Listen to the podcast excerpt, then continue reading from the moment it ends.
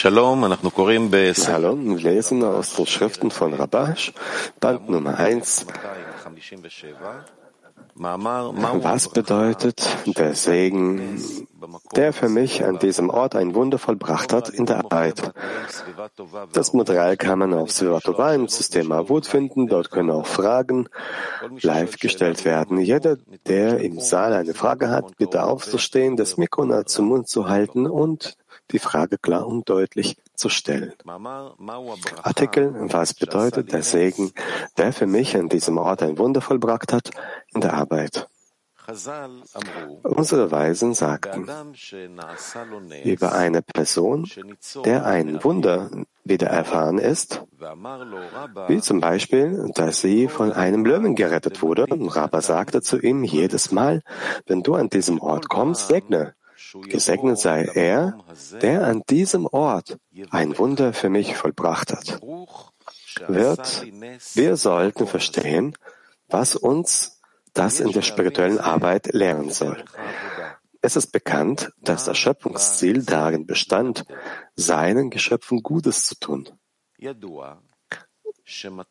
Zu diesem Zweck schuf er in den Geschöpfen ein Verlangen und eine Sehnsucht, schuf eine Geschöpfe ein Verlangen und eine Sehnsucht, Freude und Genuss zu empfangen. Wenn kein Verlangen nach dem Genuss vorhanden ist, kann der Mensch nicht genießen. So wie wir in der Natur sehen können, dass ein Mensch, der kein Verlangen nach etwas hat, nicht genießen kann. Wenn ein Mensch zum Beispiel keinen Hunger hat, kann er das Essen nicht genießen und so weiter. Deshalb sehen wir und sagen wir, dass der Schöpfer in unserer Natur ein Verlangen erschaffen hat, Freude und Genuss zu empfangen. Wir sollten nicht fragen, warum hat der Schöpfer eine solche Natur erschaffen?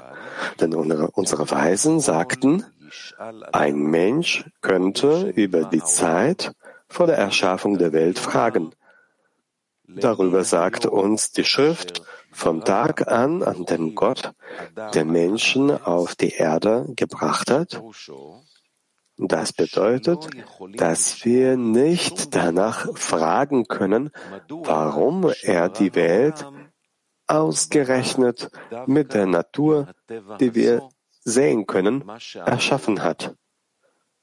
Als er sie erschuf. Er hätte ja auch eine andere Natur erschaffen können. Wir können nicht danach fragen. Aber wir lernen alles durch an deinem Handeln erkennen wir dich. Das heißt, wir lernen von den Handlungen, die wir sehen können und nicht vorher.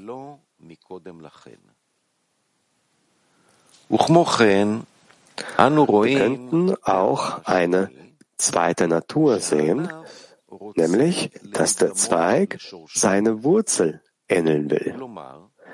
Das heißt, so wie die Eigenschaft der Wurzel der Geschöpfe, die der Schöpfer ist, darin besteht, zu geben und nichts zu empfangen, so schämt sich der Mensch, wenn er das Brot der Scham essen muss, so wird es im heiligen Sohr genannt. Das Brot der Scham. Daraus folgt, dass wenn der Mensch vom Schöpfer innerhalb seiner Gefäße des Empfanges empfängt, was der Eigenschaft des Schöpfers, der, der Gnade, der, Ge der, der Gebende ist, widerspricht, der Mensch sich unangenehm fühlt. Denn Es gab eine Korrektur, die Zimzum und Verhüllung genannt wurde. Solange der untere keine Übereinstimmung der Form hat, die Verlangen zu geben genannt wird, wird ein Mensch unter Verhüllung und Verborgen, Verborgenheit der Gdusha gestellt. Wir sollten auch hier darüber fragen, warum hat der Schöpfer eine Natur der Scham erschaffen? Und warum hat er dafür gesorgt, dass der Zweig seine Wurzel ähneln will? Aus dem Verstand heraus können wir nicht nach dem Zustand vor der Schöpfung fragen. Das Kli der Geschöpfe ist das Verlangen, Genuss zu empfangen. Bevor der Wille zu empfangen erschaffen wurde, haben wir nichts, worüber wir sprechen können. Wir schreiben dieses Glied dem Schöpfer zu. Das bedeutet, dass wir nicht in diesem Kli arbeiten müssen, sondern bei jedem Mensch, der erschaffen wurde, falls er das Kli nicht verdorben hat, ist dieses Kli vollkommen. Das heißt, wo immer der Wille zu empfangen sieht, dass es einen Ort gibt, von dem man Genuss ableiten kann, läuft er sofort dorthin. Anderes verhält es sich mit dem Klee Verlangen zu geben. Denn der Mensch will die Gleichheit der Form. Da wir dieses Klee den Geschöpfen zuschreiben, bedeutet dies, dass ein Mensch dieses Kli machen muss, da das Geschöpf die Übereinstimmung der Form will. Aus diesem Grund liegt es am Menschen, dies zu tun. So nannte Bal Sulam den Vers, was Gott erschaffen hat, um zu tun. Erschaffen hat, bezieht sich auf das Kli, das Wille zu empfangen heißt. Und zu tun bezieht sich auf die Geschöpfe, die das Kli, das Verlangen zu geben heißt, machen müssen.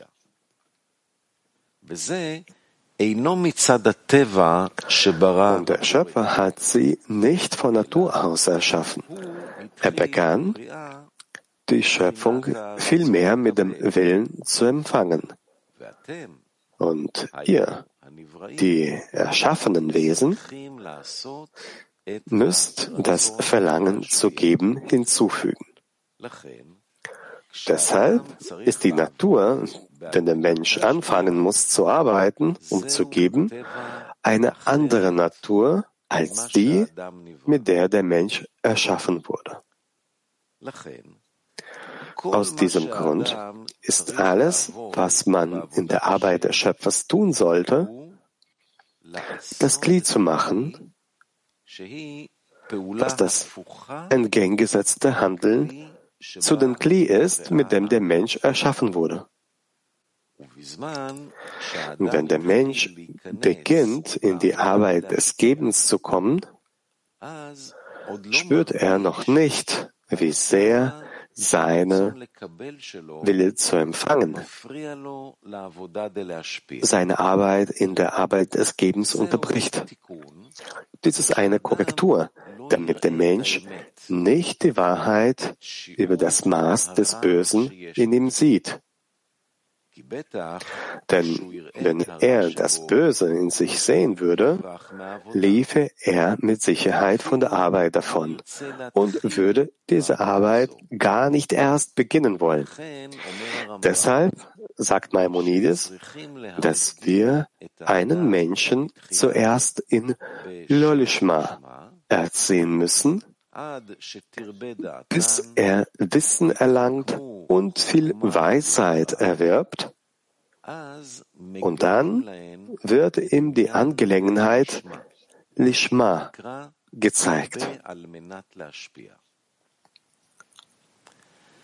Wir sollten wissen, dass ein Mensch, der vor dem Willen beherrscht wird, für sich selbst zu empfangen, Exil in Ägypten genannt wird. Denn wenn wir diese Arbeit beginnen, wird uns allmählich von oben das Maß der Herrschaft des Bösen über uns gezeigt, wie geschrieben steht, und die Kinder Israels seufzen von der Arbeit. Das heißt, sie konnten sehen, dass sie die Arbeit des Gebens, die sie begonnen hatten, nicht ausführen konnten, weil die Ägypter sie beherrschten.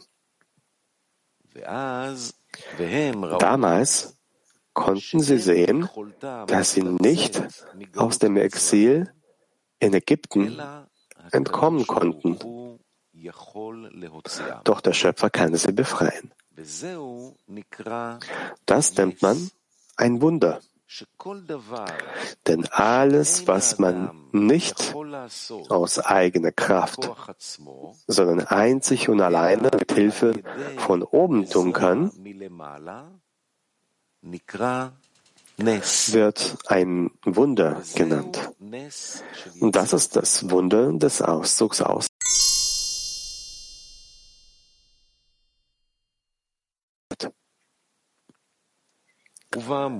Daher können wir verstehen, was wir gefragt haben, was es in der Arbeit bedeutet, wenn ein Mensch an dem Ort einen Segen sprechen soll, an dem ihm ein Wunder widerfahren ist. Wenn der Mensch mit der Arbeit des Gebens beginnt, kommt er in Zustände des Aufs und Abstiegs. Ein Aufstieg ist, dass ein Mensch, nachdem er unter der Herrschaft des Empfangenswillens stand, darin versklavt war, alle seine Wünsche zu erfüllen. Und er ihn überwinden und ihm nicht gehorchen wollte, aber der Wille zu empfangen war stärker als er. Dieser Mensch litt darunter, vom Schöpfer entfernt zu sein. Danach empfängt er eine Erweckung von oben und begann wieder ein gewisses Hochgewühl von Gdushan zu spüren. Zu diesem Zeitpunkt will der Mensch sich vor ihm annullieren wie eine Kerze vor einer Fackel. Und dann genießt der Mensch den Zustand des Aufstiegs. Allerdings kann man dem Aufstieg keinen Fortschritt in der Arbeit entlocken. Denn er weiß, die Annäherung, die er jetzt vom Schöpfer empfangen hat, nicht zu schätzen, da er die Kelim nicht hat. Mit anderen Worten, während des Aufstiegs vergisst er, dass er einmal einen Abstieg hatte. Obwohl er also spürt, dass er dem Schöpfer jetzt nahe ist und dies zu schätzen weiß, vergisst er es bald wieder. Er hat natürlich kein Kli mehr, also keinen Mangel, so dass er, wie geschrieben steht, den Vorteil des Lichts aus der Dunkelheit zu schätzen wüsste. Aus diesem Grund kommt er beim Aufstieg nicht so voran, wie er es eigentlich sollte. Deshalb muss er sich während des Aufstiegs daran erinnern und sagen, an diesem Ort, an dem ich jetzt einen Aufstieg habe, hatte ich einen Abstieg. Und der Schöpfer hat mich gerettet und aus der Unterwelt erweckt und ich bin aus dem Tod entstanden, der Entfernung vom Schöpfer genannt wird, und ich bin mit einem gewissen Maß an Annäherung an den Schöpfer belohnt worden, das ein gewisses Maß an Dvekut, an den Leben der Lebenden genannt wird. Dafür sollte der Mensch dankbar sein, denn dadurch ist er nun in einen Zustand eingetreten, in dem er zuvor gelitten hat. Und jetzt ist er in einer Stimmung der Freude und des Genusses. Denn der Schöpfer, der ihn näher gebracht hat, hat ihm neue Kelim eines Mangels gegeben, die er mit dem Zustand des Aufstiegs fühlen kann, in dem er sich jetzt befindet. Daraus folgt, dass er ein Licht der Freude über den neuen Kelim ausbreitet, der er jetzt erhalten hat, indem er auf das Wunder blickt, das er erlebt hat, bei dem der Schöpfer ihn gerettet hat. Deshalb ist es für ihn, wenn er die Leiden betrachtet, so als wäre er jetzt der Empfänger der Leiden und jetzt füllt er sie mit Genuss aus. Daraus folgt, dass die Vorstellung des Zustandes des Abstiegs bei ihm bewirkt, dass er aufstieg, den er jetzt empfangen hat, sich im neuen Kelim ausbreitet, gemäß der Regel, es gibt kein Licht ohne ein Kli. Wenn er also während des Aufstiegs beginnt, den Zustand des Abstiegs, den er hatte, zu betrachten, werden die Leiden des Abstiegs als Krim betrachtet, in denen sich das Licht des Aufstiegs ausbreiten kann. Das ist ähnlich wie das, was oben über Exil und Erlösung gesagt wurde. Je nachdem, wie viel Leid er während des Exils empfindet, kann er die Erlösung genießen. Das heißt, das Exil ist das Kelim der Erlösung. Das bedeutet, dass die Erlösung nicht mehr als die Kelim füllen kann, die sie aus dem Exil hat. Deshalb wird in der Arbeit, wenn der Mensch sich den Zustand des Abstiegs vorstellt, benannt, was unsere Weisen sagten, dass der Mensch segnen soll. Gesegnet sei, sei er, der an diesem Ort ein Wunder für mich getan hat. Es gibt viele Möglichkeiten, sich das Leiden vorzustellen. Nehmen wir als Beispiel einen Menschen, der vor Sonnenaufgang aufstehen will, aufstehen will und sich den Wecker gestellt aber wenn der Wecker klingelt, will der Körper nicht aufstehen. Der Mensch leidet, wenn er jetzt aufstehen muss. Trotzdem bewindet er sich schleppend und kommt zum Seminar. Als er sieht, dass dort viele Menschen sitzen und lernen, bekommt er Lust und Sehnsucht, am Unterricht teilzunehmen und er wird glücklich und übermütig und vergisst, auf welche Weise er aus dem Bett gestiegen und ins Seminar gekommen ist. Wenn ein Mensch neue Kelim empfangen will,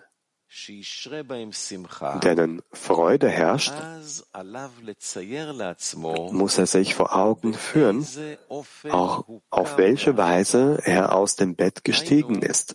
Das heißt, welche Stufe des Verlangens er damals hatte und in welcher Stimmung er jetzt ist. Dann kann er auch sagen, gesegnet sei er, der an diesem Ort ein Wunder für mich vollbracht hat. Was bedeutet, wie der Schöpfer ihm jetzt die Annäherung an ihn geschenkt hat, er erwirbt dadurch neue Kelim, in denen sich die Freude darüber, dass der Schöpfer ihm Nähe gebracht hat, ausbreiten kann.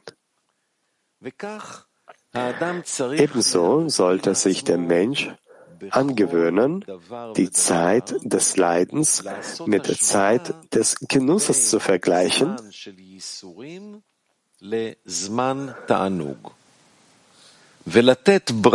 das Wunder zu segnen, das ihn aus dem Leid einen Zustand des Genusses versetzt hat.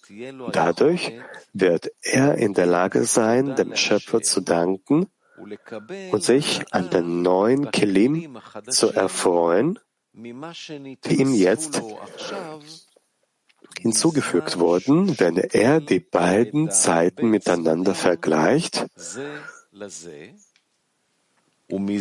Dadurch kann ein Mensch in der Arbeit vorankommen. Das ist so, wie Baal Hasulam sagte, dass es kein Thema ist, ob ein Mensch vom Schöpfer etwas Großes oder Kleines empfängt. Es kommt darauf an, wie sehr ein Mensch dem Schöpfer dankt. In dem Maße, wie er dankbar ist, wächst auch das Geben das der Schöpfer gibt. Deshalb müssen wir darauf achten, dankbar zu sein, sein Geschenk zu schätzen, damit wir uns dem Schöpfer nähern können. Wenn der Mensch also beim Aufstieg immer auf den Zustand schaut, in dem er sich beim Abstieg befand, das heißt, wie er sich während des Abstiegs gefühlt hat, kann er eine Unterscheidung treffen, wie in wie der Vorteil des Lichts aus der Dunkelheit und schon hat er neue Kelim, in denen er Freude empfangen und dem Schöpfer dankbar sein kann.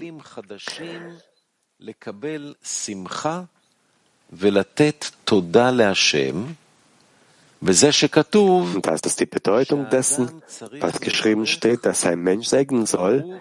Gesegnet sei er, der an diesem Ort ein Wunder für mich vollbracht hat. Das heißt, an dem Ort, an dem er sich jetzt während des Aufstiegs befindet, denn es kann keinen Aufstieg ohne Aufstieg geben, ohne es keinen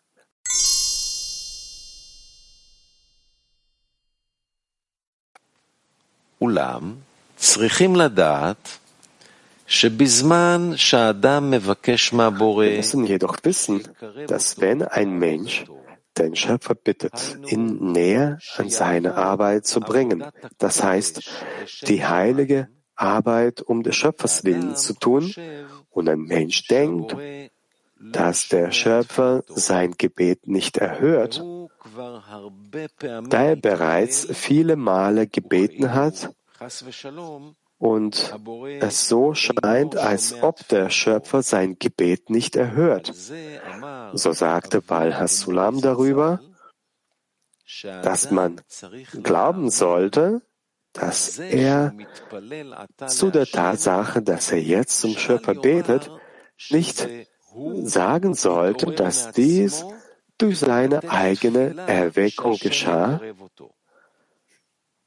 um den Schöpfer zu bitten, ihn näher zu bringen. Vielmehr hat der Schöpfer sein Gebet bereits erhört, bevor er zum Beten kam. Das heißt, ein Mensch sollte die Tatsache zu schätzen wissen, dass er jetzt zum Schöpfer beten kann, das wird als Kontakt mit dem Schöpfer angesehen. Das ist eine sehr wichtige Angelegenheit und er muss sich darüber freuen, dass der Schöpfer ihm das Verlangen und die Sehnsucht gegeben hat, zu ihm zu beten. Dementsprechend sollen wir auslegen, was unsere Weisen gesagt haben. Rabbi Shimon Bar Yochai sagt, kommt und seht, wie liebevoll der Schöpfer zu Israel ist, denn wo immer sie ins Exil gehen, ist die Schrina mit ihnen. Wir sollten auslegen, dass das Exil Israels bedeutet, dass die Eigenschaft Israels in einem Menschen vom Schöpfer abgewichen ist. Das heißt, dass ein Mensch leidet, denn die Eigenschaft Israels in ihm, also das Verlangen Yashar El, bei dem man alles um seines Schöpfers willen tun sollte, dieses Verlangen ist im Exil unter der Herrschaft der Begehrten der Völker der Welt und er bedauert es. Wir sollten uns fragen, warum er sich gerade jetzt vom Schöpfer entfernt fühlt, fühlt, während er vor diesem Zustand das Gefühl hatte, weit davon entfernt zu sein, eine größere Wohnung oder schönere Möbel zu kaufen. Plötzlich empfing er das Leid einer anderen Entfernung, dass er weit vom Schöpfer entfernt ist. Die Antwort lautet, die Shrina ist mit ihnen. Was bedeutet, dass die Shrina ihm dieses Gefühl gab, dass er weit vom Schöpfer entfernt ist. Das ist die Bedeutung von, bevor man zum Schöpfer betet, gibt ihm der Schöpfer das Verlangen und die Sehnsucht zu beten.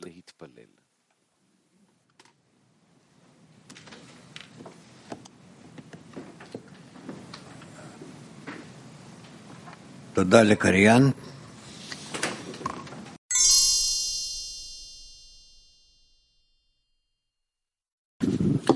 תודה רבה.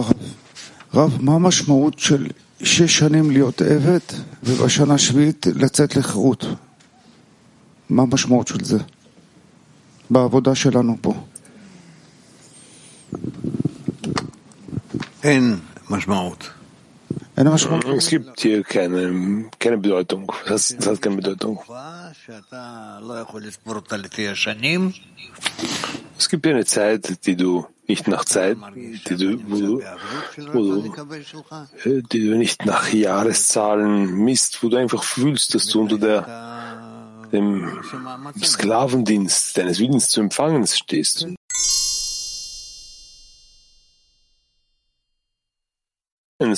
Indem du betest, indem du äh, willst, indem du strebst. Aber das ist nicht etwas, was ich dann so hautnah erlebe, dass wir erlebt haben, dass wir dann äh, das, was uns in dieser Generation passiert, vielleicht ja, aber wenn hier etwas gibt, das uns sagt, dass man das tun sollte, wie können wir uns mit irgendetwas verbinden, das uns nicht de facto passierte jetzt?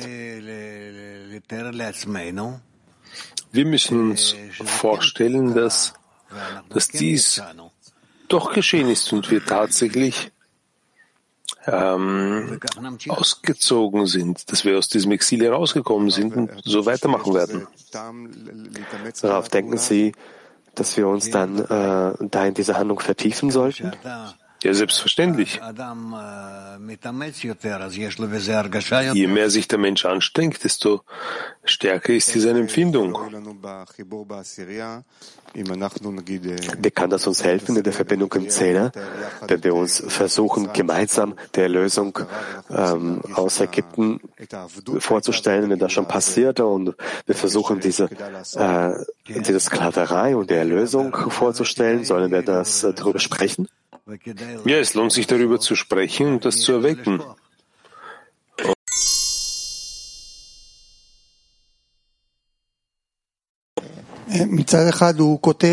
Einerseits schreibt er, die Tatsache, dass der Mensch sich an den Schöpfer wendet, hat der Schöpfer ihn schon geantwortet hatte und ihn angenährt hatte und der Mensch soll in Freude davon sein. Aber wenn der Mensch entscheidet, etwas für den, für den Himmelswillen zu machen, dann äh, erleidet er eine äh, Unfall und der Schöpfer gibt ihm keine Möglichkeit, das zu machen. Die Frage ist, so wie wir uns vorgeschlagen haben, wie können wir im Zehner 24 Stunden lang im Gebet bleiben? Wie können wir das tun? Wird hier die Lösung vielleicht? Liegt hier die Lösung?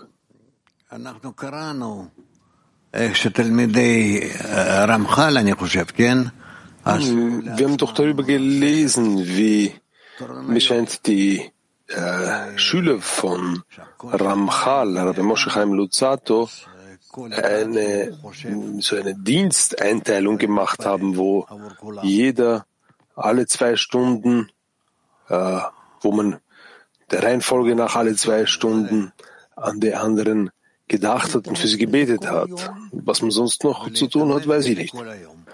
Sollte man sich den ganzen Tag äh,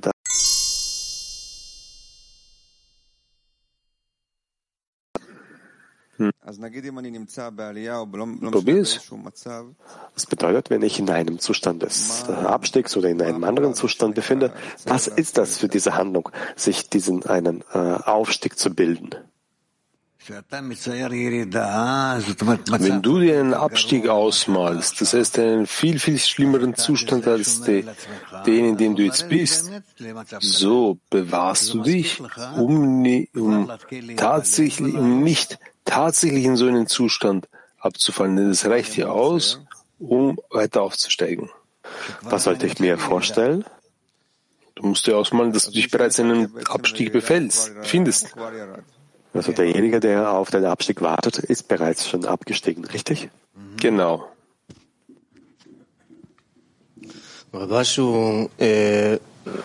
Rabash schreibt, die, äh, die Söhne Israel seufzen vor der Arbeit. Rabash beschreibt es als Leiden. Was ist das für eine Art des Leidens? Ist das ein Leiden, dass ich von der Herrschaft des Pharaos nicht fliehen kann oder Leiden davon, dass wir es nicht schaffen, von uns herauszutreten? Nein, von der Herrschaft Pharaos darin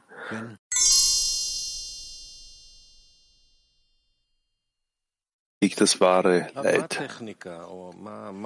Raf, was ist die Technik oder was ist dieser Wecker, dass man dass der Menschen äh, daran erinnert?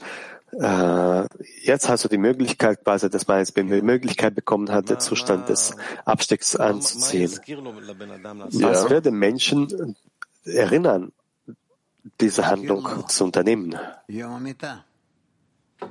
Was den Menschen daran erinnern sollte, der Tag des Todes, wie geschrieben steht, dass der Mensch immer sehen sollte, inwieweit in er versunken ist in der Tiefe seines Willens zu empfangen. Ja, aber jetzt ist er im Zustand des war in einem anderen Zustand, jetzt ist er im Aufstieg. Ja, aber der Mensch vergisst ja den Zustand des Abstiegs. Man braucht irgendeinen Wecker, der den Menschen daran erinnern wird. Ja, jetzt hast du die Möglichkeit bekommen, jetzt nicht vom Aufstieg zu genießen, sondern umgekehrt den Zustand des Abstiegs anzuziehen und den Zustand des Aufstiegs noch äh, auszudehnen. Ja. Wie? Mittels eines Weckers, den Freunden, der Umgebung. Vergessen das. Aber es gibt keinen anderen Grund, der uns hier helfen könnte. Wie sollte die Umgebung uns vorbereiten, sodass wir dann in jedem Augenblick uns daran erinnern können? Wir müssen uns nicht daran erinnern, sondern wir sollten die ganze Zeit darin einfach sein. Das bedeutet, ich bin von der Umgebung abhängig. Je mehr ich die, die, diese äh, mehr wertschätze, desto mehr steige ich auf. Ja, aber der Mensch selbst befindet sich jetzt im Aufstieg und er sieht die Umgebung, beachtet die Umgebung als groß, er sieht die Freunde groß und es müsste etwas geben, das ihn jetzt wachrütteln wird. Genieße das nicht, sondern ziehe den Zustand des Abstiegs von vorher an, weil ansonsten erstens, das wird, dieser Genuss wird verschwinden, zweitens, du wirst nicht wirklich im Aufstieg sein. Hier muss man wirklich eine Berechnung anstellen, nachsinnen. Also was wird den Menschen daran erinnern, diesen Zustand des Abstiegs anzuziehen, in den Aufstieg? Wenn er sieht, dass er nicht wirklich in Gmartikun ist, was ist mit jenen Kilim, die er hatte und die er nicht korrigiert hat? Er könnte sich ihnen noch nähern. Ich würde vielleicht noch ein letztes Mal probieren. Wenn der Mensch sieht, dass er nicht in Gmatikun ist, dann wird er vielleicht sich daran erinnern.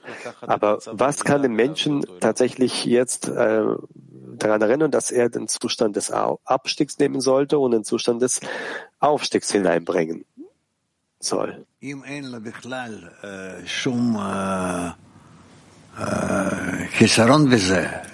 Wenn er überhaupt keinen, keinen Mangel danach hat, keinen Beginn, dann ist es nur der Schöpfer. Nur der Schöpfer. Es gibt keinen anderen Ausweg. Alle Anfänge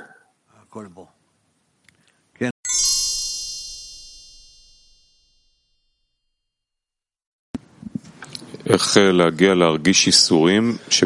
können wir dazu gelangen, das Leiden zu spüren, dass wir entfernt sind vom Schöpfer und nicht äh, von irgendetwas anderes? Wir haben nichts, womit wir uns, äh, woran wir uns messen können, sondern nur in Bezug zum Schöpfer. Aber wie, wie können wir Leiden davon spüren, dass sich vom Schöpfer entfernt sind und nicht von irgendeinen imaginären Sachen, von denen ich entfernt bin? Das geschieht, indem wir uns in einer Gemeinschaft befinden und jeder begeistert wird, äh, jeder sich beeindrucken lässt von durch seinen Freund vom Schöpfer bzw. dem Platz, an dem wir sind. Er schreibt, bevor der Mensch begonnen hat zu beten, hat der Schöpfer ihn bereits geantwortet. Wo bekommt der Mensch eine Antwort? Der Mensch bekommt eine Antwort in Kilim,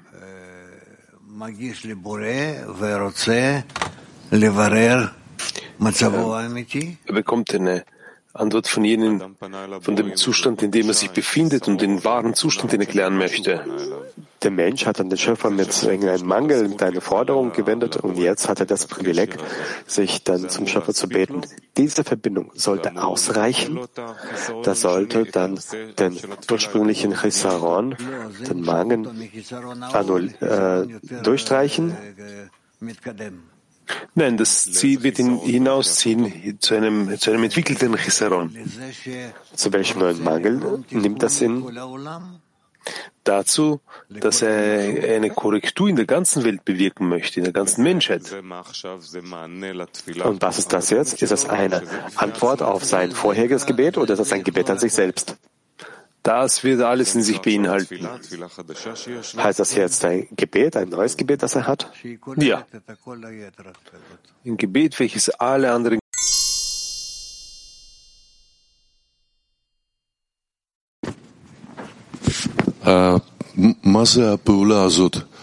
Was ist das für eine Handlung?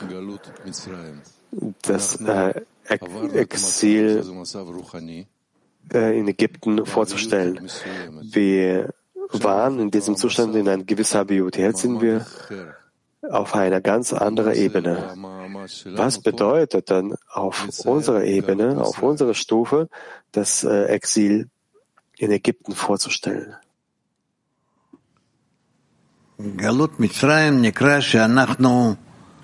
Das ägyptische Exil bedeutet, dass wir uns außerhalb der, Eigenschaft, der allgemeinen Eigenschaft des Gebens befinden. Und wir müssen nun überprüfen, ob wir tatsächlich darin sind oder nicht. Aus?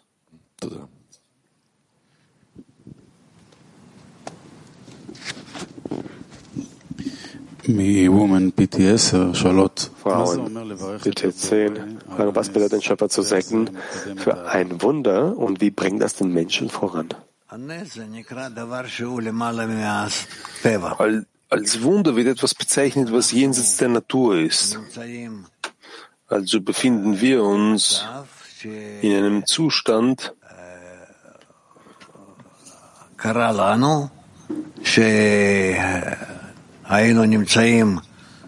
der uns geschehen ist, der uns widerfahren ist, als wir uns in einem in einer Grube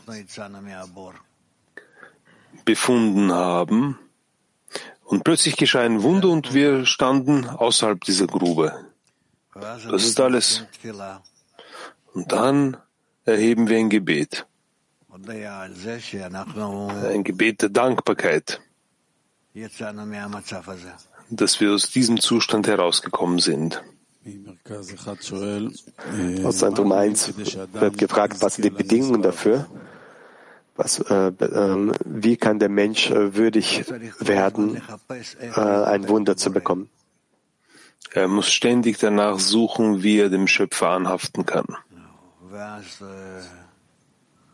Und dann wird er dessen würdig, diesen Zustand zu finden. Aus Weißrussland, was ist das spirituelle Wunder in der Arbeit des Zehners? Wenn wir spirituelle Kräfte erhalten, in der Absicht, um zu geben, und uns über unser Verlangen erheben können, über dem Zustand des Empfangens, zu einem gegensätzlichen Zustand, zur Absicht um des Gebens willen. Von Frauen Hebräu 1, die fragen, warum schmeißt der Schöpfer den Menschen ins Loch hinein, was sie dann vorher erwähnt haben? Der Schöpfer lässt den Menschen von vornherein fühlen, in welchem Zustand er sich befindet, damit der Mensch all die Eigenschaften, Gebete und Wünsche, Sehnsüchte entwickelt und zu einem Zustand strebt, der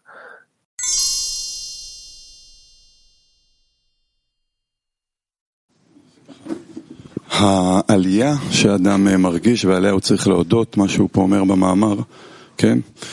Der Aufstieg, den der Mensch fühlt, für den er dankbar sein muss, das ähnelt dem, dass er jetzt die Größe des Schöpfers wertschätzt, sieht oder fühlt, inwieweit ihm geholfen wurde und äh, er jetzt gefüllt ist. Aufstieg ist äh, typischerweise, wenn wir mehr dem Schöpfer geben wollen. Das ist der Aufstieg. Mir scheint es, dass der Aufstieg ist, dass ich dem Schöpfer helfen will. Aber ja. inwieweit hilft der Schöpfer dem Zehner? Wenn ich äh, außerhalb von meinem eigenen Zehner, das ist äh, wichtige und äh, wichtige Arbeit, die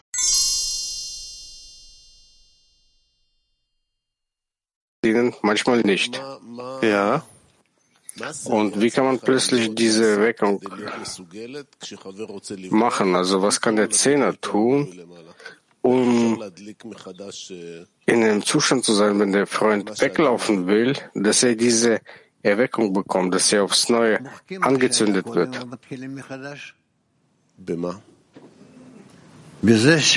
Alles zu annullieren, was vorher war, und neu anfangen einfach. Was genau? Ja, noch einmal über den äh, Zweck des Lebens, Sinn des Lebens zu sprechen. Äh, was ist der Zweck der Schöpfung und äh, was wir als Geschöpfe in diesem Zustand brauchen, um uns zu entwickeln, aufzusteigen. Wenn der Mensch weglaufen möchte, ob er das hört oder nicht, der ist wie sozusagen bewusstlos. Wenn er im Zehner war, und er hatte Schwierigkeiten im Zehner. Plötzlich will er weglaufen. Wir haben begonnen zu sagen, was kann man tun, beten oder mit ihm reden, hart reden oder im Gegenteil ganz sanft angehen. Und plötzlich erscheint alles ist in Ordnung, aber kann man eindeutig hier sagen, dass der Zehner dem und wie man dem Freund helfen kann und wieder zur Arbeit zurückkehren kann. Im Zehner gibt es äh, viele solche Gelegenheiten, Lust, Ehre, Macht, vieles. Und äh, alles, was äh, den Menschen verpflichten kann äh, in, verschiedenen, in verschiedenen Handlungen. Als Ergebnis daraus äh, gewinnt der Mensch die Wichtigkeit. Es gibt viele Fragen um diesen Prozess herum. Eventuell äh, schaut, klaut stiehlt der Freund, die Anstrengung der Freunde, wenn man Worauf soll sich der Mensch fokussieren? Es gibt viele Dinge drumherum. Was ist das Allerwichtigste in der Arbeit im Zehner mit den Freunden? Vielleicht so zusammengefasst, meine Frage. Dass man ihm so eine Arbeit, eine Rolle gibt und äh, durch diese Arbeit wird er erweckt.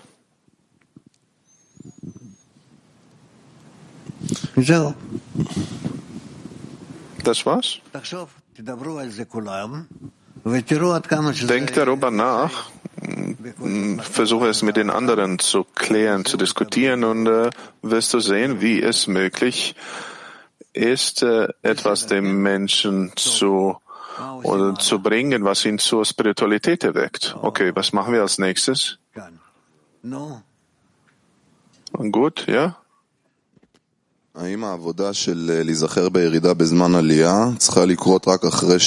Kann eine Arbeit, die Arbeit vervollständigen während Auf- und Abstiegen, dass die Entfernung vom Schöpfer eine, eine Abstieg ist und nicht andere leiden? Das ist gut, ja. Ist das diese Erinnerung? Also dieser Punkt, wenn der Mensch sich an die, den Abstieg erinnert, welche Schlussfolgerung kann er daraus ziehen? Er soll mit, in noch einer größeren Verbindung mit den Freunden sein. Und noch ein kleiner Augenblick. Hier im Artikel sagt er, dass nur von der rechten Linie kann man auf die linke schauen. Ist das genau das, was, worüber wir heute sprechen? Ja, ja.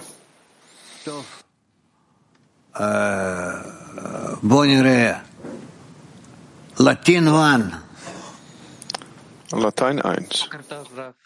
La pregunta es si los Kelim de los amigos crean el ambiente de desarrollo, ¿cómo se integran las vasijas cuando cada uno tiene Die Frage. Wenn die Kelim für die Geschöpfe die Umgebung bilden, wie hängen sie alle zusammen, wenn sie individuell sind? Wieso sollen wir darüber nachdenken, wenn jeder eine andere Grobheit hat? Für, für uns ist es wichtig, all die Grobheiten zu verbinden, die offenbart werden. Und äh, dass man darüber die Kräfte des Aufstieges aufbaut. Und äh, dass wir erwarten, dass der Schöpfer das alles noch eng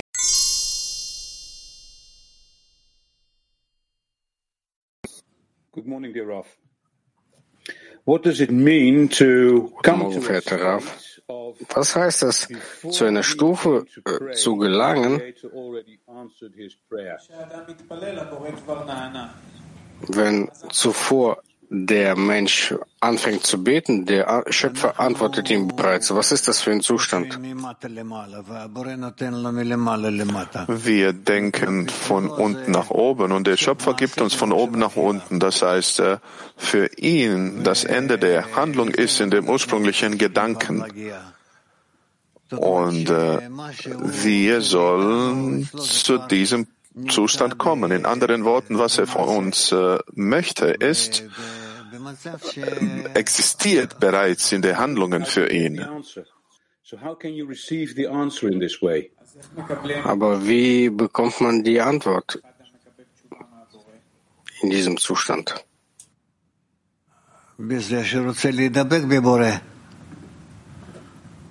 Indem wir uns an den Schöpfer anhaften möchten, so viel er das möchte, dass wir das tun. Ja, aber äh, man hat bereits diese Antwort. Ich habe das nicht, aber der Schöpfer tut das. Und wie kann man diese Antwort sehen?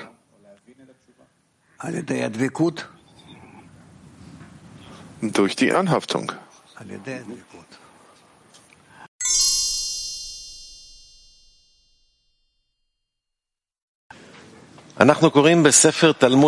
Wir lesen Talmud Esser Sfirot.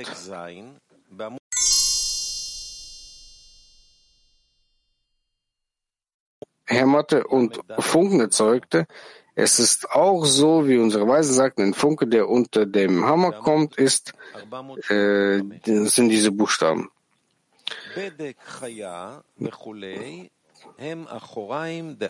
Jetzt gibt es in das Licht 34, den Text haben wir nicht.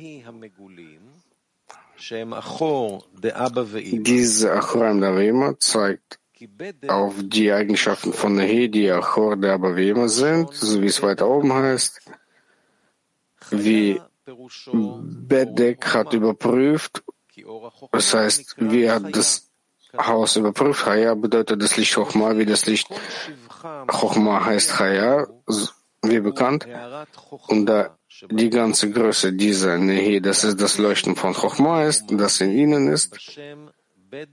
Deswegen zeigt man auf sie in diesem Namen Bedek Chaya, die Korrektur von Chassadim, die Korrektur von Chochma in Chassadim. Und es gibt einen zweiten Sinn, dass sie erwähnt werden in den Buchstaben Bet Dalet Hey, Bedek Chaya, das sind aber wie immer in diesem, diesem heranfügen, dass in dem Moment der Korrektur bedeutet, dass Seranpin diese Klärung macht und erhebt diese zu Mann der Abavema und als Folge dieser Mann macht Abavema diesen Sivu, Panim Bepanim, und sie geben die Mochin des Seranpin und alle Mochen des Seranpin, sie sind als Folge von Mann dieser Choraim und deswegen nennt man sie Bet Dalet Kuf Haya, die Korrektur der Mochen der Gar des Seranpin mit Hilfe ihnen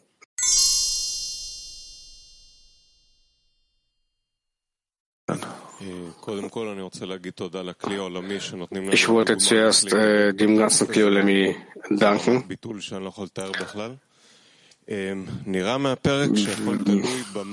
Die zu diesem Text sich anheften und äh, wo sie sich annullieren. Warum erheben sie Mann, damit das Licht herabsteigt? Was erhebt all unsere Gebete zu Mann, Menukvin. Wenn wir fühlen, dass wir von dem Hören abhängig sind. Das war's, ja? Aber es gibt doch etwas darin. Was? Ich denke, dass hier die Abhängigkeit vorhanden ist, dass unsere Anstrengungen sind noch kein Menukvin, also kein Gebet, dass dies diesen Sivuk hervorruft und das Licht auf uns zieht. Vielleicht ist es verhüllt. Also ich versuche einfach nur hier zu sehen, welche hm, Hürde wir hier überwinden müssen, um richtig das Ganze anzugehen.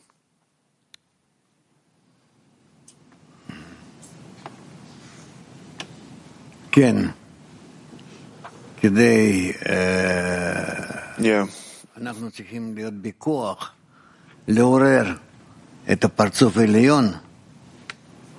Wir sollen äh, durch Zwang den höheren Pazuf, durch Kraft den höheren Pazuf erwecken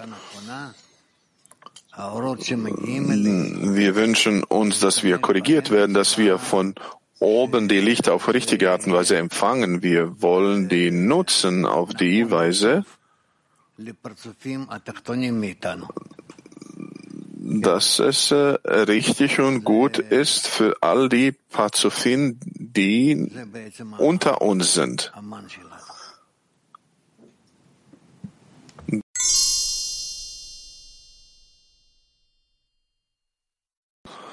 Vorwort zum Buch Soha. Von Anfang an, ja? Aleph. Vorwort zum Buch Soha. Nummer eins. Die Tiefe der Weisheit der Lehre, die im Buch Soha eingeschlossen ist, ist mit tausend Schlössern verschlossen. Und die menschliche Sprache ist arm und dürftig und kann uns nicht als eine würdige und ausreichende Ausdrucksweise erscheinen, um den vollen Sinn auch nur eines Satzes aus dem Buch Soha in seiner Ganzheit zu vermitteln. Und die Erklärungen, die ich mache, sind nichts anderes als eine Leiter, um dem Studierenden zu helfen, zu den Höhen des Gesagten aufzusteigen und das im Buch selbst Dargelegte zu sehen und zu studieren. Somit hielt ich es für notwendig, den Interessierten vorzubereiten, ihm den Weg zu weisen sowie zuverlässige Definition zu geben hinsichtlich dessen, wie man dieses Buch verstehen und studieren soll. Weiter. Zwei. Für den Anfang muss man wissen, dass alles, wovon im Buch Soha die Rede ist, und sogar Erzählungen und Sagen, die darin angeführt werden, dass all das in dem Begriff der zehn Sephirot eingeschlossen ist, die Kahab Hagat Nahim heißen, ohne ihren Verbindungen untereinander wie die 22 Buchstaben der gesprochenen Sprache und ihre unterscheidbaren Verbindungen uns durchaus ausreichen, um uns das Wesen eines jeglichen Gegenstands oder Wissens zu enthüllen, so reichen auch die Begriffe und Verbindungen der zehn Sephirot aus, um die ganze Weisheit zu offenbaren, die im Buch der Himmel enthalten ist. Doch in Wirklichkeit existieren drei Begrenzungen und wir müssen äußerst aufmerksam sein, um nicht während des Studiums der Soha hinter ihre Grenzen zu treten. Erste Begrenzung.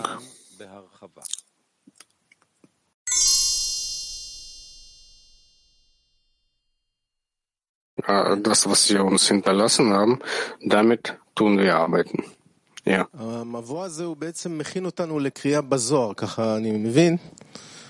Dieses Vorwort bereitet uns vor, Soha zu lesen. So verstehe ich das. Wenn wir Soha lesen, sollen wir uns auf die Freunde fokussieren. Und er sagt hier, dass man aufmerksam sein soll, dass man das nur mit Empfangen der Seelen zu tun hat. Wo ist die Verbindung hier? Wieso sind wir hier verwirrt? Wir werden nichts enthüllen. Der Soha schreibt ausschließlich für diejenigen, die durch die Verbindung untereinander sie errichten diesen richtigen Ort für die Empfängnis des Lichts. In meinen äh, Worten, die Freunde im Zehner sollen sicher sein, dass jeder